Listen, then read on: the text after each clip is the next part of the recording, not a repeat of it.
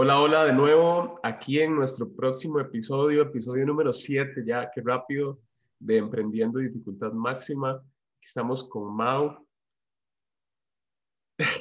Hola. Eh, hoy, hoy vamos a hablar un poco de, ya hemos hablado de lo que se siente ser emprendedor, de por qué ser emprendedor y de los primeros pasos, ¿verdad? ¿Qué recomendaciones haríamos nosotros? De hecho, en el episodio 5 hablamos de eso, de qué recomendaciones eh, damos o qué haríamos si volviéramos a empezar este proceso, ¿verdad?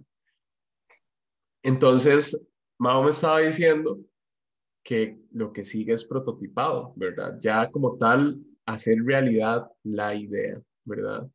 Eh, esto tiene muchísimos procesos, eh, muchísimas etapas Maureen y yo estamos con nuestras empresas, con Biscuit e Inmerso Tours, estamos en la etapa ya de ventas, de validación, ¿verdad? De modelo de negocios. Pero la primera, digamos, después de decidirse emprender, es prototipado. Entonces, ¿qué, qué piensas de esto, digamos, de prototipado? Ok. Eh, bueno, es, es una etapa súper importante porque eh, y como lo hablábamos la, la vez anterior, sí, eh, tenemos una idea, eh, empezamos a, a, validarlo, empezamos a entrar a la industria, empezamos a, a, a, pues entender que el problema que estamos resolviendo es real, ¿verdad?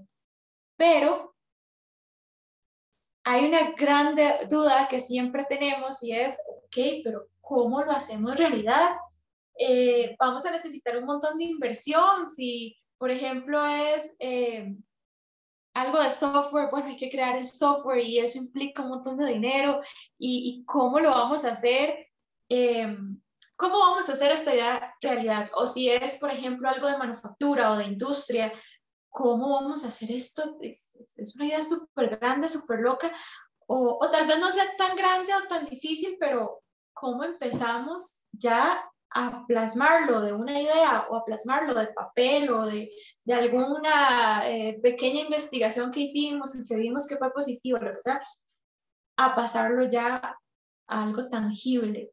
Eh, ¿cómo, ¿Cómo lo hacemos? Y entonces, esa duda es la que vamos a estar hablando hoy eh, contándoles un poco sobre nuestro proceso, eh, qué pasamos, qué aprendimos eh, y qué, qué, qué, hubiéramos cambiado si, si empezáramos de nuevo a, en esa etapa de prototipo. Y la experiencia, lo interesante acá es que la experiencia de nosotros es eh, diferente, muy diferente en algunas cosas, pero muy parecida en otras. Porque, por ejemplo, yo soy un fundador técnico, yo soy programador y eh, Mauren es administradora de empresas, bueno, por estudio, digamos, por profesión. Y eh, bueno, claramente no, no sabe programar algunas cosillas, según me ha contado, pero no es programadora de profesión, no es técnica, lo que dirían, lo que dirían founder técnico, ¿verdad? Pero los dos tuvimos la dicha y a veces no tan dicha, ya vamos a hablar por qué, de tener fondos de prototipado, ¿verdad? Eh, de, ganar fondos para crear el prototipo de, nuestro, de nuestra idea de negocios o de nuestra empresa. Entonces, em, esta etapa inicia después de, ya se tiene esta idea, ¿verdad? Se hizo esta, esta investigación, ya tenemos una hipótesis, ¿verdad? En, en, algunas metodologías se le llama a hipótesis que queremos comprobar y pues ya hay que empezar a, a crearla, ¿verdad? Eh, tal vez esta primera parte voy a, dejársela a Mau porque ella tiene muchísima experiencia en prototipar sin programar, ¿verdad? En caso de que sea una empresa de software. Eh, ya si es una empresa de producto o así, ya pues de, definitivamente hay que hacer algo físico pero también se puede, hasta para algo que es de producto, se puede prototipar sin siquiera hacer la cosa, ¿verdad? Que se va a vender. Eh, ahí tal vez yo podría tal vez comentar algo. Pero sí, Mau, nos puede contar de, de la experiencia de cómo, cómo empezaron a probar Bisquick sin, sin programar o tirar código como tal, ¿verdad? Sí, ok. Eh, como les decía, uno piensa que para poder empezar y para hacerlo realidad se necesitan fondos, se necesita dinero porque si no, ¿cómo vamos a hacer? ¿Verdad? Entonces empieza como ese, ese pensamiento de, de startup que, bueno, levantar, levantar, levantar dinero porque tenemos que prototipar y tenemos que hacer eh, el producto realidad. Eh, pero considero que más que eso, deberíamos de sentarnos y decir, ¿cómo podemos hacer esto de la forma menos costosa y que validemos que las personas están interesadas en comprarlo? O que las personas, dependiendo del producto, dependiendo de todo lo que, lo que estén haciendo, ¿cómo hacemos para, que las, para identificar que hay mercado, que hay gente que quiere comprar, que quiere eh, eh, interactuar con nosotros, que hay usuarios para esto? Eh, sin utilizar fondos. Pues va a llegar el momento en el que se necesiten fondos. Se va probablemente va a llegar el momento en que necesiten crear un superproducto eh, y pues ahí sí se van a necesitar los fondos. O dependiendo de la industria, pues definitivamente sí. Ah, eh, perdón por interrumpirla. Yo quería aportar a eso y diciendo que es súper importante no solo poner a prueba el producto como tal, sino también el modelo de negocios, porque eso es algo que uno no entiende al inicio y uno cree que lo único que tiene que probar es, por ejemplo, si quiero hacer una app, lo único, una aplicación, lo único que tengo que probar es que la gente la use, ¿verdad? Pero ¿qué pasa? O sea, por más, ya sea que, que yo lo que quiera sea generar impacto o salvar a, cierta población de algo, resolverles un problema o nada más generar dinero, ¿verdad? No importa. Si la empresa no genera dinero, no va a sobrevivir para lograr su objetivo, ¿verdad? Y hay muchísimas historias de empresas que crean un producto buenísimo, pero nadie, nadie paga por él, entonces mueren. ¿Y qué sentido tiene todo, verdad? Entonces, hay que tomar muchísimo en cuenta en este proceso de prototipado del que Maureen nos va a contar, que no es solo probar, poner a prueba el producto, sino que la gente quiera pagar por el producto y cómo estaría dispuesta a pagar, ¿verdad? Es súper importante, a nosotros nos costó un montón, no lo teníamos claro al inicio y ahora les voy a contar un poco de qué errores cometimos nosotros en esta fase de prototipar para que ustedes no, no los cometan, ¿verdad? O sepan cómo, cómo anda el asunto. Pero sí, ma, ya puedes. Sí. Eh, bueno, entonces, de hecho, con lo que decías, eh, creemos que sí, que, que, bueno, ya como conocimos el problema, consideramos que estas son las funcionalidades que tendría que tener nuestro, o características que debería tener nuestro producto.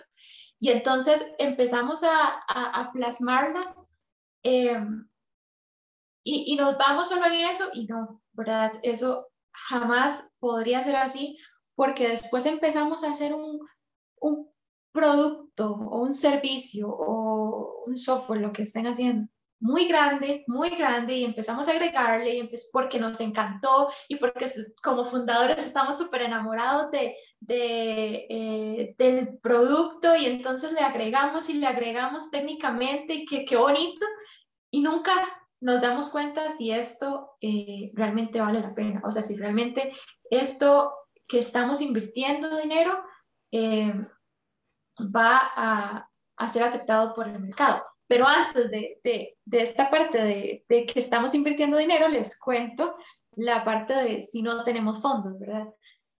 Y ahí era donde, donde eh, entra esta parte y contarles un poco de Bisquick. Eh, cuando nosotros obtuvimos fondos, pues llevaba, pues e, el hecho de, pasar del momento de recibir fondos a tener el producto eh, o el software como tal listo, era un, pues todo un largo tiempo, ¿verdad? Eh, y como persona, y de hecho también los fundadores como con ese background que tenemos de negocios, no podíamos quedarnos ahí esperando de que, bueno, sí, esperemos que todo esté listo y cuando ya está listo, probamos el producto, ¿verdad? Em, y probamos y vemos la viabilidad. No podíamos sentíamos la necesidad de hablar eh, con, con, con, clientes o posibles clientes o usuarios para empezar a, a, ver si lo que estamos haciendo realmente funcionaba. Y entonces empezamos a hacer todo manual y tal vez ustedes digan, no puede ser posible. O sea, ¿cómo, cómo van a... O sea, mucha gente piensa que es demasiado trabajo eh, hacer lo que haría el software, eh, hacerlo de forma manual, pero ahí es, o sea, eso nos dio tantos insights y tantas eh, maneras de cómo o qué no teníamos que hacer en el software y qué sí era importante, ¿verdad? Entonces empezamos a, a hacer, no sé, era un, prototipo, pero no necesitábamos ni inversión para esto. Eh, un prototipo de que, bueno, hacíamos un evento y entonces uníamos, porque Biscuit lo que hace es unir empresas con estudiantes para, para proyectos, ¿verdad? Entonces, bueno, no, manualmente, como un Google Forms, eh, se lo enviábamos a las empresas, quienes estaban interesadas en, redes sociales, quienes estaban interesadas y se lo enviábamos a estudiantes y nosotros ahí íbamos vinculando empresas con estudiantes, súper manual y sin ningún software. Pero ahí estábamos validando si la gente quería eh, si era una necesidad para las empresas esto, si realmente las empresas valoraban conectarse con estudiantes, que era como una de nuestras hipótesis, ¿verdad? Y de lo que hablaba Brian ahora, como, bueno, hay que tener hipótesis. Entonces, una de nuestras hipótesis, las empresas quieren vincularse con estudiantes, ¿por qué sí, por qué no? ¿verdad? Y si nos esperábamos seis meses hasta que el software estuviera listo, imagínense si desarrollábamos todo y nos dábamos cuenta que al final las empresas no querían conectarse con estudiantes. Fueron seis meses que hubiéramos invertido que, que por, por, el hecho porque sí recibimos fondos y entonces tenemos que desarrollarlo y hasta que esté listo. Entonces, por ahí empezamos súper manual. Eh, luego empezamos, ya empezamos como a generar alianzas, ¿verdad? Y ahí nos unimos con Tech Emprende y entonces hicimos un super evento eh, donde ya teníamos como más soporte también con ellos, entonces conectábamos igual estudiantes con empresas y todo esto, pero seguía siendo súper manual, ¿verdad? Y fue una trabajada increíble, también por ahí con, con otro proyecto, trabajadas enormes, todo era manual, era bastante cansado, pero estábamos validando y estábamos generando tracción. Tracción en el modelo de negocios. No teníamos software, pero sabíamos que había, había cierto mercado.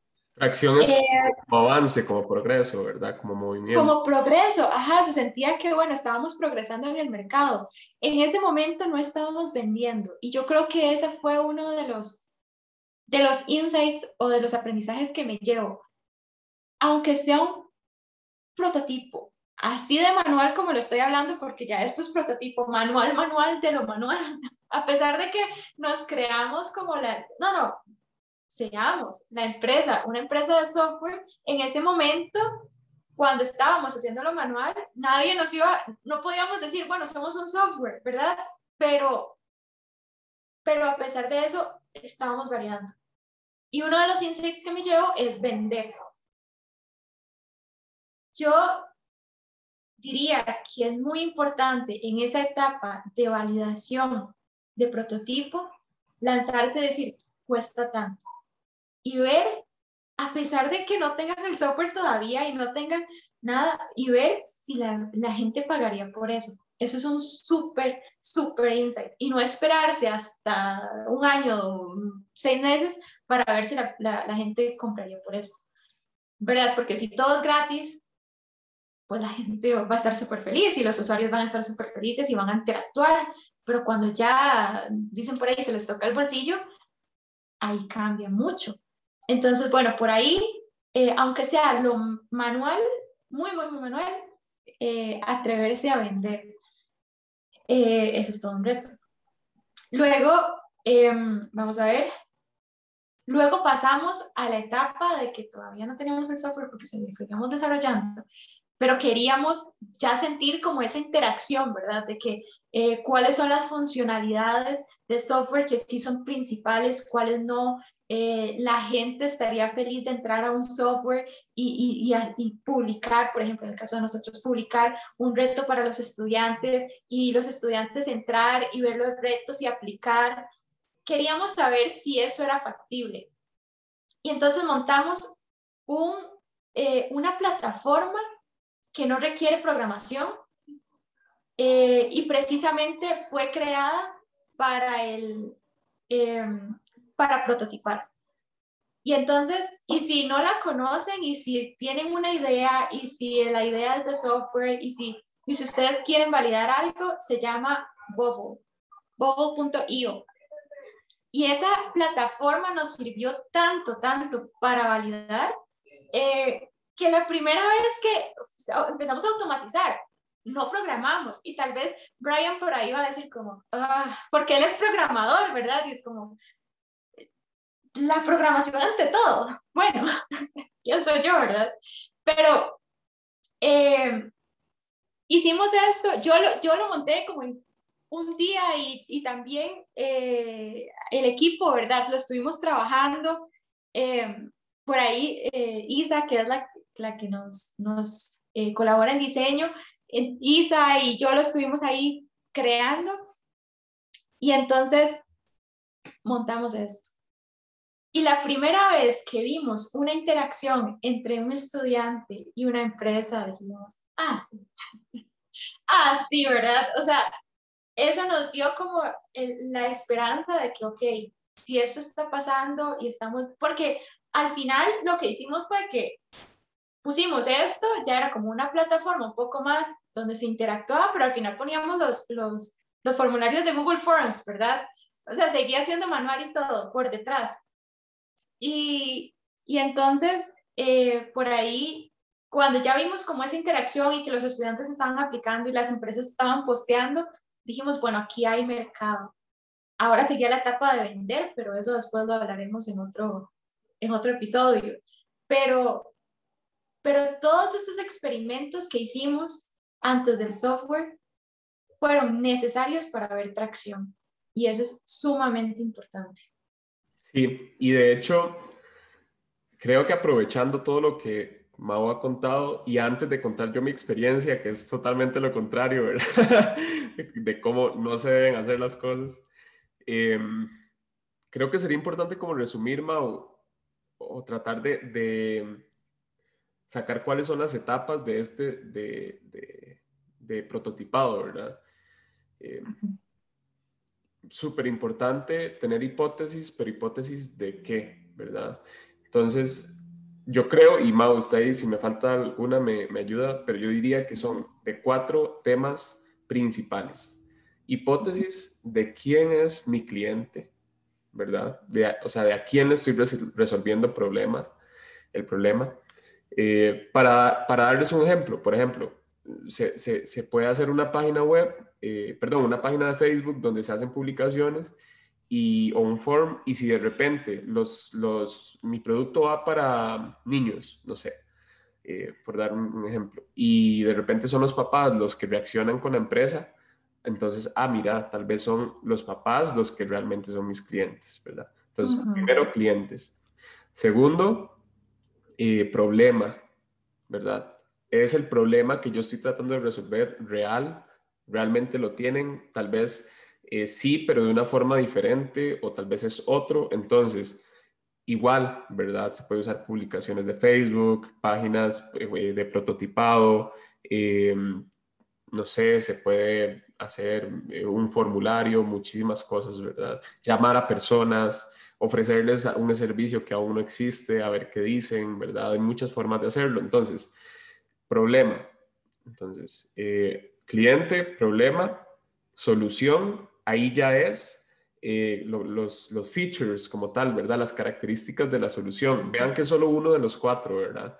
Ahí ya es, por ejemplo, si necesita agregarle, si es importante que el usuario tenga, que el cliente tenga una cuenta, si es importante eh, darle datos, si es importante que haga A o B, ¿verdad? Eh, eso es uno de los, de los tres, ¿verdad? Que es como el que más gente conoce. Más, todo el mundo piensa en prototipado, eh, en los features, ¿verdad? La aplicación, el producto, ¿verdad? Eso es uno de los tres. Y el cuarto es modelo de negocios. ¿verdad? ¿Cómo, como lo que decía Maureen, cómo pagaría, o sea, la gente pagaría por esto?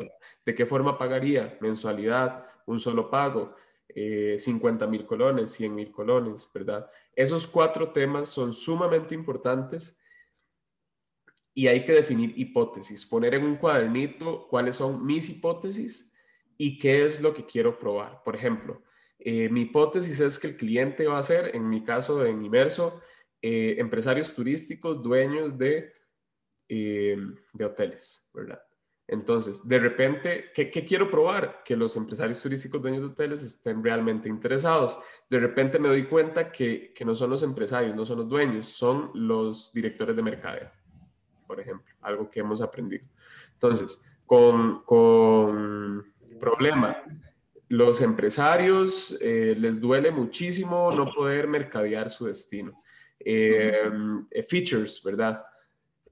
Les un tour virtual 360 se sirve bien para exponer un destino.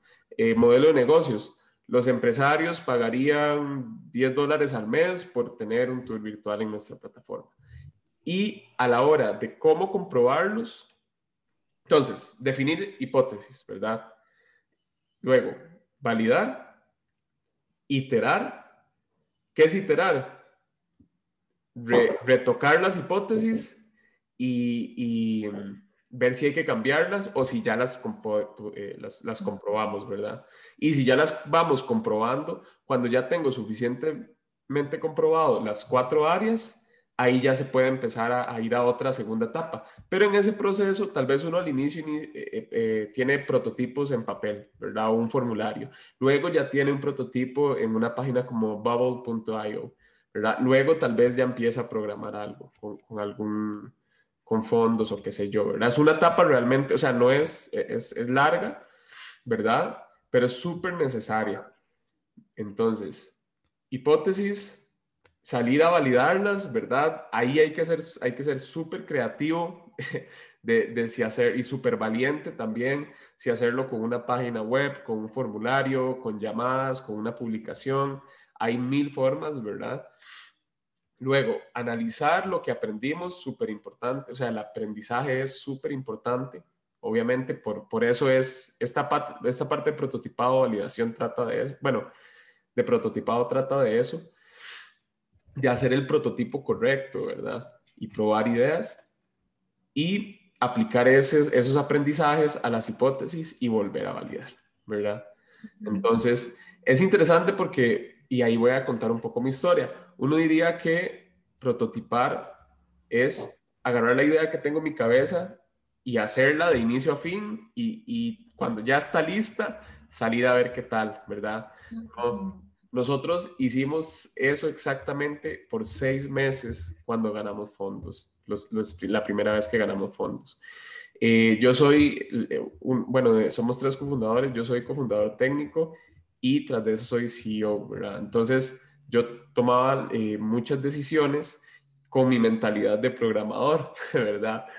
Entonces, con los primeros fondos que ganamos, hicimos un súper desarrollo, un súper software de, de, un servicio en específico que ahorita ni siquiera estamos usando, ¿verdad? Entonces, eso es lo que hay que evitar, o sea, seis meses. Y ahí era algo que hablábamos eh, nosotros de que hay como dos líneas de pensamiento, ¿verdad? Eh, una es eh, prototipe una semana y la otra es prototipe dure lo que quiera en sacar su prototipo. Pero voy a dejar que Maureen ahorita hable de eso. Para terminar la historia, entonces duramos seis meses, gastamos todos los fondos, ¿verdad? Solo para darnos cuenta de que eso no iba a servir. Por eso es que es importante definir hipótesis, comprobarlas con prototipos eh, aprender, eh, analizarlo, aprender y aplicar lo que se aprendió y volver a validar, ¿verdad? Em, en esta nueva etapa hemos validado muchísimo más. Digamos, hicimos ese primer prototipo y luego empezamos una nueva etapa, ¿verdad? De prototipado. Ahí validamos muchísimo más y hemos ido como hablando siempre con las personas, haciendo pruebas, ¿verdad? Igual hay muchísimo que se puede mejorar. Eh, mientras más barato y más rápido pueda usted validar una hipótesis, mejor, ¿verdad? Entonces, puedo dejar a Mau hablar un poco de, de, de esas dos líneas de pensamiento, ¿verdad? Y de cuánto realmente es como una buena, un buen tiempo para, para prototipar una hipótesis en específico. Ok. Con respecto a lo que estabas hablando, yo les diría que em, no empiecen a levantar fondos o buscar eh, fondos inmediatamente cuando tienen solo una idea. Porque falta mucho trabajo de su parte y entonces imagínense, ustedes tienen la idea, solo es una idea, levantan fondos o, reciben fondos, em, pues ya sea como de, organizaciones eh, eh, o fondos públicos o este tipo de fondos les van, no es que los fondos los tienen ahí, pues pueden utilizarlos cuando quiera, sino que obviamente les van a poner cierta fecha para que ustedes empiecen a trabajar y, y, se aceleren, ¿verdad? Y si ustedes solo están en idea, no han validado nada, no han establecido, hipótesis, eh, no han hecho experimentos en el mercado, van a llegar se van a, estresar un montón y entonces van a decir, bueno, esto es lo que tenemos que hacer y, y, entonces vamos a hacer esto y esto y esto. Y se define qué es lo que va a hacer. Invierten seis largos meses eh, de la vida de su emprendimiento y como le pasó a Brian, al final darse cuenta que, que no, ¿verdad? Porque, porque no se habían hecho esos experimentos tal antes. Vez, tal vez para aclarar, en esos fondos que nosotros participamos y ganamos, hay un tiempo específico en los que se tiene que gastar el dinero, ¿verdad? Entonces, son seis meses. Si por más que uno prototipe por tres meses, eh, prototipos, ah, recordémonos, mientras más barato y más rápido, mejor, ¿verdad? Entonces, prototipos que no gasten dinero, al final van a quedar tres meses para gastar todo el dinero.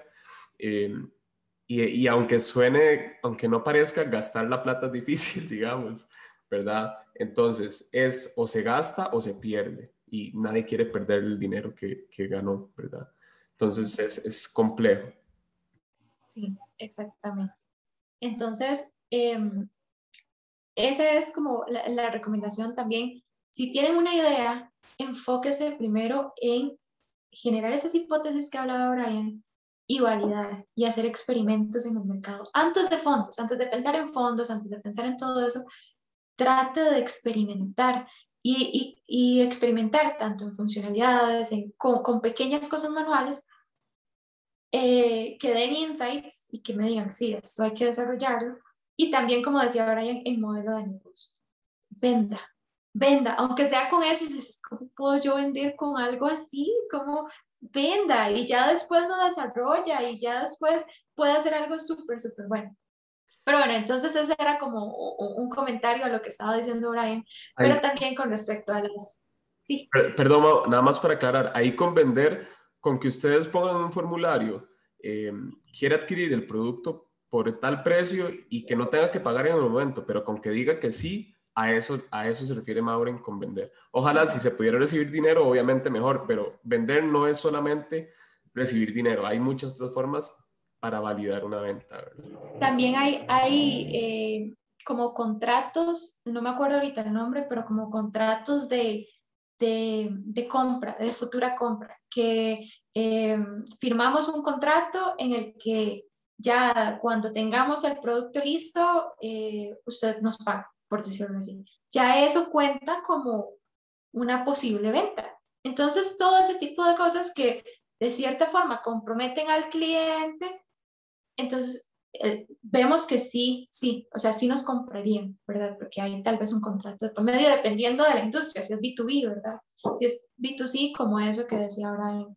Eh, pero bueno, entonces, con las dos formas de pensamiento es porque hay, la primera es que nos dicen, tiene que prototipar en una semana y en la semana dos eh, ya tiene que tener eh, tracción y, la y el prototipo tiene que ser, eh, hay un software loquísimo y, y, y, matarse en esas dos semanas y lanzarlo y, y ya con ese prototipo usted, no sé, crece a un montón de, eh, revenue o, todo eso. Ese es la primera. La segunda es, tómese el tiempo que usted quiere para prototipar. No se preocupe. Tome seis, un año para prototipar. Eh, y eh, lo que estábamos hablando, prototipo por seis meses. Cuando ya terminó el prototipo y tiene algo súper elaborado, empieza a vender. Y considero que en esos dos hay un problema, porque el, el problema de la primera es que te hacen lanzar al mercado eh, algo que al final, o sea, estás invirtiendo recursos, aunque sea rápido, una semana, pero estás invirtiendo recursos en, en, en, en software y todo esto, y al final es un monstruito pequeño. Lo lanzas y después, o sea, nadie lo entiende, nadie sabe qué, de qué estás hablando. Eh, eh, no se ve bien, no, no, no, no tiene nada sentido y uno espera que con eso vaya a generar un montón de usuarios y un montón de clientes y esa es la idea que nos, que nos ponen en la, en la mente, ¿verdad? Como, como creo un, un monstruito, de, ya sea de software o lo que sea, láncelo y usted va a tener un montón de users y revenue en los primeros, en el primer mes. Y si no, está mal, ¿verdad? Entonces, considero que eso está mal porque primero mete demasiada presión y también eh, al final estás lanzando al mercado algo que, que, obviamente se va a mejorar con el tiempo. Pero, mm, y, la segunda... Y si no sirve esa, si no sirve eso, igual va a ser súper difícil saber por qué no sirvió, porque estás probando features, cliente, modelo de negocios, de todo, entonces al final no sirvió y por qué no sirvió, ¿verdad? Súper difícil.